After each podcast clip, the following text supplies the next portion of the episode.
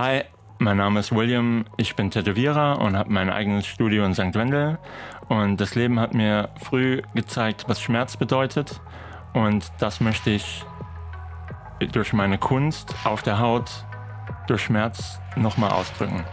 Und genau darüber möchte ich heute mit Manometer sprechen. Über Lebenskunst. Über Lebenskunst.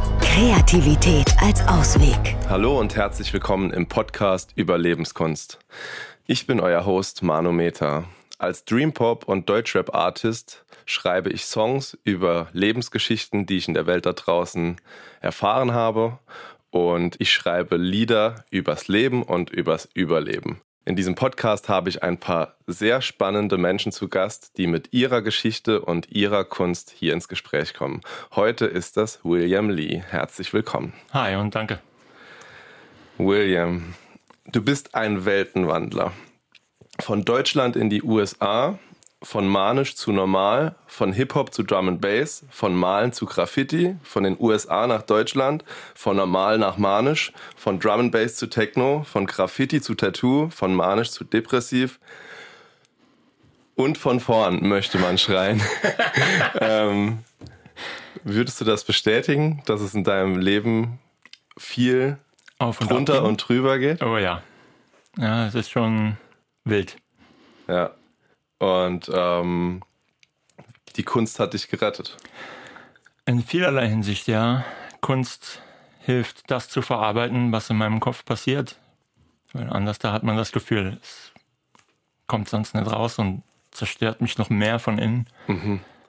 Ich habe mir ein paar von den Motiven angeguckt, die du so stichst.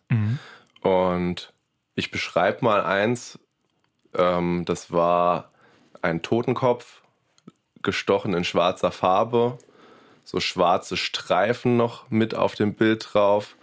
Und an dem Streifen steht, wir sind Angst. Ja.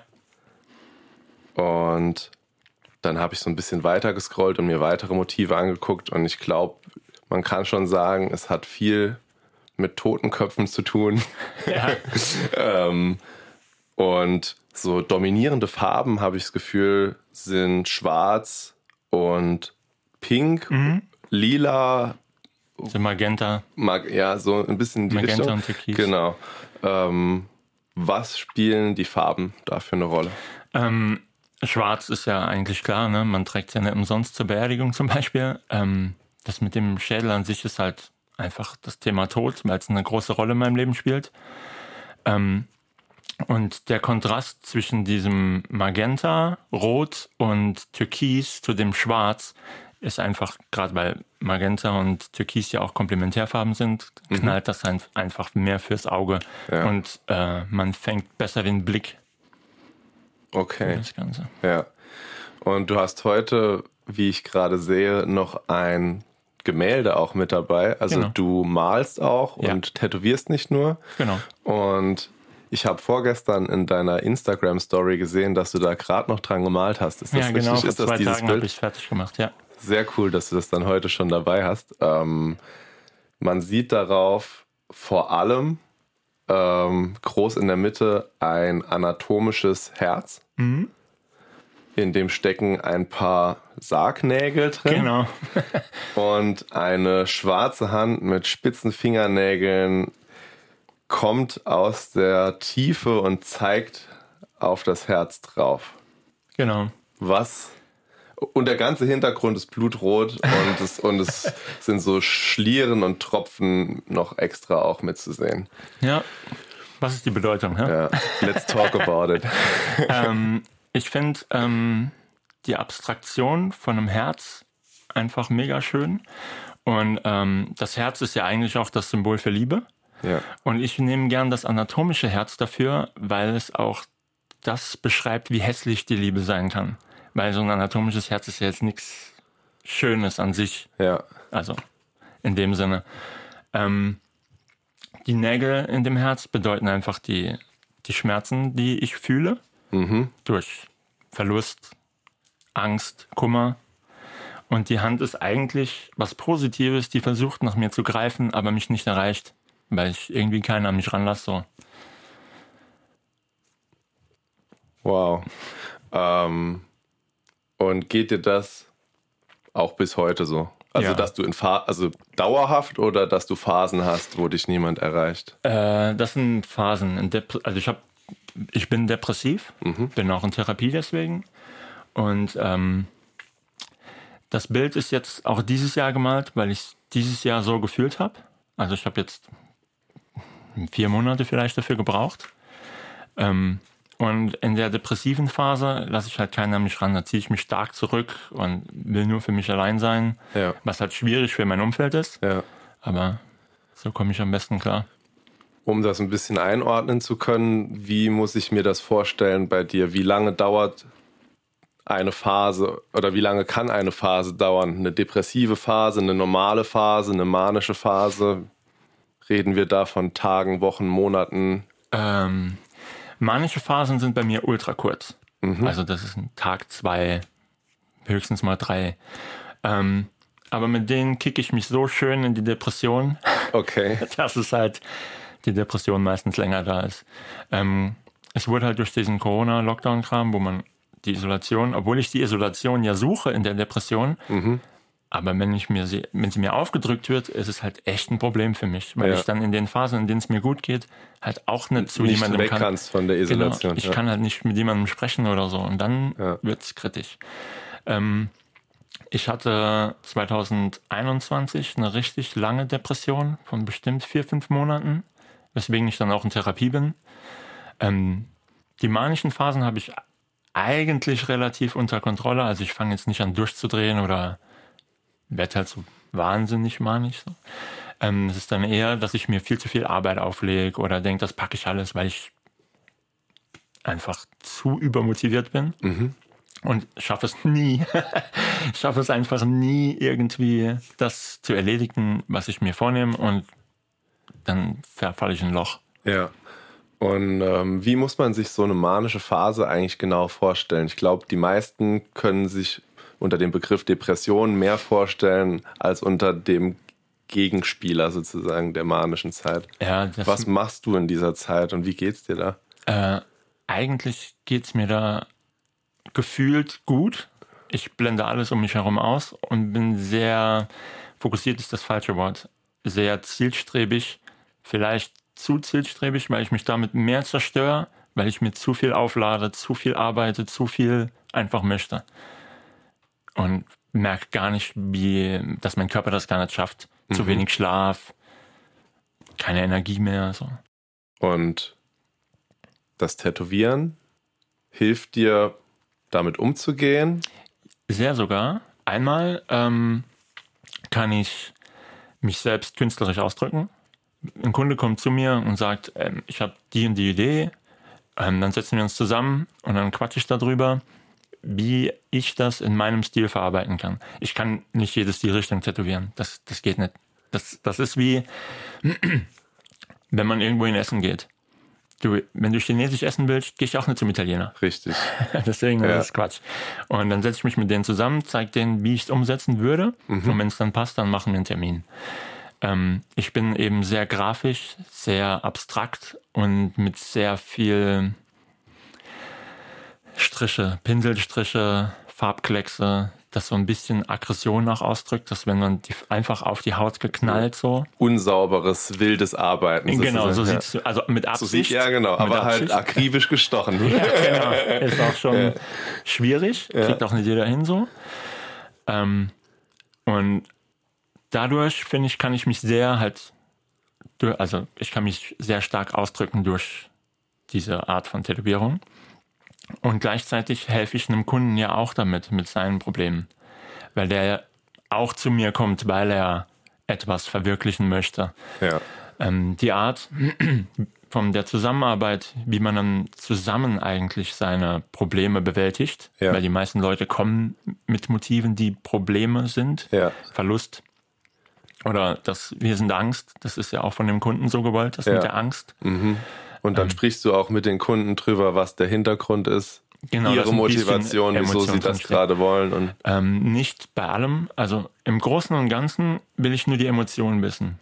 ah, Also okay. ist das ein Schmerz? Ist das was Gutes, was Schlechtes? Bist Ja. Eifersucht oder so? Dann versuche ich da eine, eine Stimmung reinzukriegen, die es auch passt. Ja. Ich brauche da nicht die ganze Story drumherum. Ja. Ich, dafür gibt es andere Leute, die sich das anhören sollten. Ja, Ja, ist eine ganz gute Art, das rauszulassen. ja. Und was macht dabei für dich das Tätowieren einzigartig?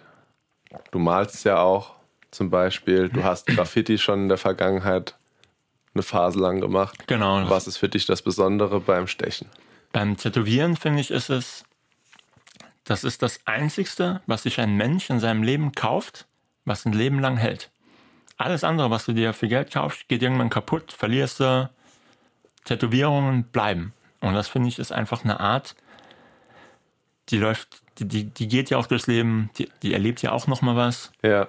Ich Und find das- verändert sich auch mit dem Körper nochmal. Genau. Ne? Und man, Aber bleibt. Ja. Genau, man macht vielleicht noch was dazu oder so, aber an sich ist das etwas, das bleibt dein Leben lang. Und das, dieser Gedanke daran, finde ich, ist einfach unglaublich geil. Mal noch ein paar Takte zu deinem Werdegang. Ja, Du bist die ersten Jahre in einem Trailerpark in den USA aufgewachsen. genau. Bist du eigentlich deutscher und amerikanischer Staatsbürger? Genau, ich ja. habe beide Pässe. ja.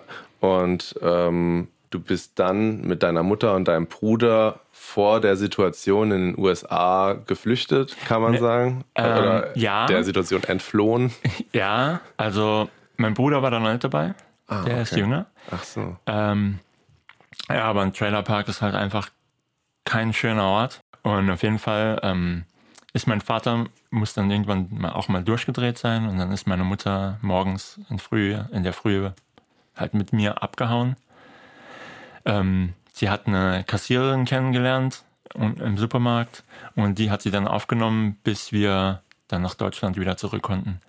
Da war ich irgendwas vier, fünf, so an dem Dreh.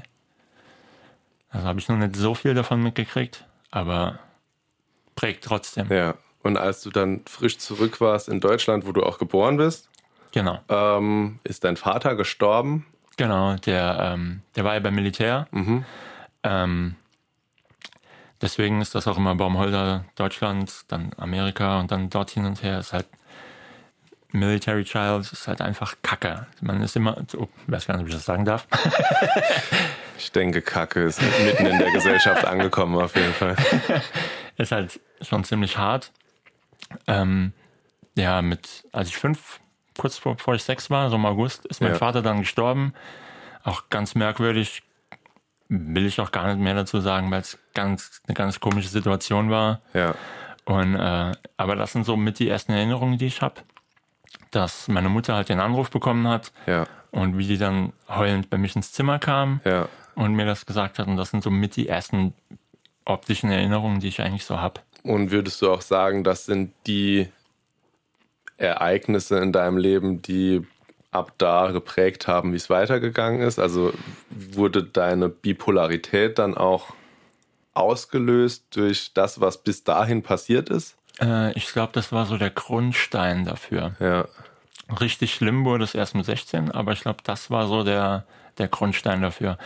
Das, das hat sich eben auch darin wieder gespiegelt, dass ich als Kind ultra viel alleine war. Also meine Mutter musste ja auch irgendwie arbeiten, Geld verdienen, also war ich die ganze Zeit alleine. Ja. Die meine Mama war 16, als sie mich gekriegt hat. Das hieß, sie ist mit 23, 24 irgendwann aus Amerika geflüchtet. Ja. Die war ja selbst noch ein Kind im Prinzip. Ja. Äh, und musste halt irgendwie für ein kleines Kind sorgen. Ich war zur Zeit, also zum Großteil, als ich ganz klein war, noch bei meiner Oma immer. Aber als dann die Schule ging, musste ich ja in der Nähe von der Schule sein. Konnte ja nicht bei der Oma, das war halt ein großes Stück. Ähm, ja, und alleine sein als Kind und nicht darüber sprechen zu können, was Emotionen sind, was, was ist dieses Gefühl eigentlich? Ja. Was bedeutet das? Und ich fühle mich so und so. Wie nennt man das Gefühl? Ja. Das lerne ich jetzt erst in der Therapie, weil ich einfach nie darüber gesprochen habe. Alles immer nur in mich reingefressen. Und versucht es über Kunst auszudrücken, Genau. oder? Also auch schon früh und auch schon bevor du Tattoos gemacht hast. Genau. Du hast ja auch eine gewisse Entwicklung in deinem musikalischen Umfeld, Genau. die Szenen, in denen du unterwegs warst. Kannst du das noch ein bisschen erzählen? Also Ähm, ich bin so mit zwölf 11, 12 in etwa in die Hip-Hop-Schiene gerutscht, ähm, weil Hip-Hop eben das ausgedrückt hat, wie wie es mir ging. Ich meine, da wird ja auch nicht viel über Gefühle gesprochen, sondern einfach nur Aber über Probleme. über Probleme, genau. Und Probleme verstehe ich, Ja. deswegen fand ich das ganz gut. Ja. Und natürlich sitzt man als Kind dann da und denkt, ich will das auch. Ich will, ich will Rapper werden, ich will äh, Musik machen, ich will auch sowas machen, ich will mich auch so ausdrücken. Und das, das naheliegendste, was mir gegeben war, war Graffiti. Und deswegen bin ich auf die Straße und habe Häuser bemalt. Aber dass ich äh, Depressionen habe, das war nie Thema. Das, kommt, äh, das, das- Thema Depression ist ja einfach so, man sieht die Krankheit nicht. Und deswegen verstehen die meisten das auch nicht. Und ich bin erst mit Anfang, Mitte 30 jetzt, wo ich anfange darüber auch zu sprechen. Ja. Also wirklich spät. Und ich finde, es muss auch viel mehr darüber gesprochen werden, damit es auch einfach mal in der Gesellschaft ankommt, dass Depression nicht einfach nur, der hat keinen Bock oder der will nicht arbeiten gehen oder ich meine, ich habe immer gearbeitet, aber bei vielen Menschen ist das ja so. Ja.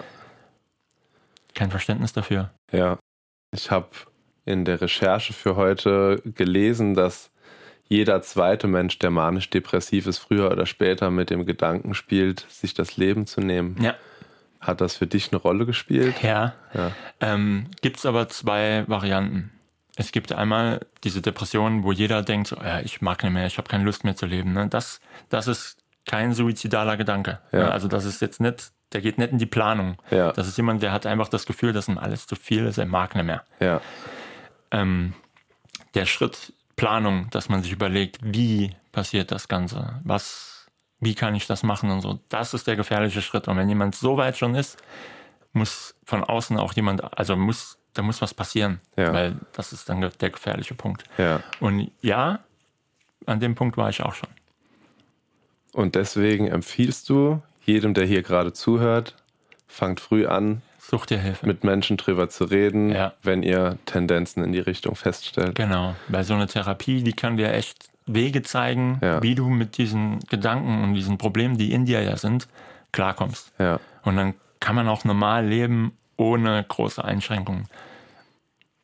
Cool. Vielen, vielen Dank für diese Lebensweisheit.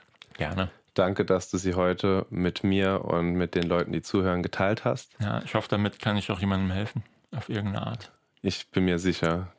Ich finde auch ein starkes Statement, dass du sagst, der Schmerz wird ein Leben lang mein Begleiter sein. Ja. Es, es ist Teil von dir und es lässt sich nicht einfach abschneiden. Und dementsprechend ist die Herausforderung, einen Weg zu finden, damit glücklich zu werden. Genau, damit klarzukommen. Vielen, vielen Dank, dass du heute hier gewesen bist. Danke dir.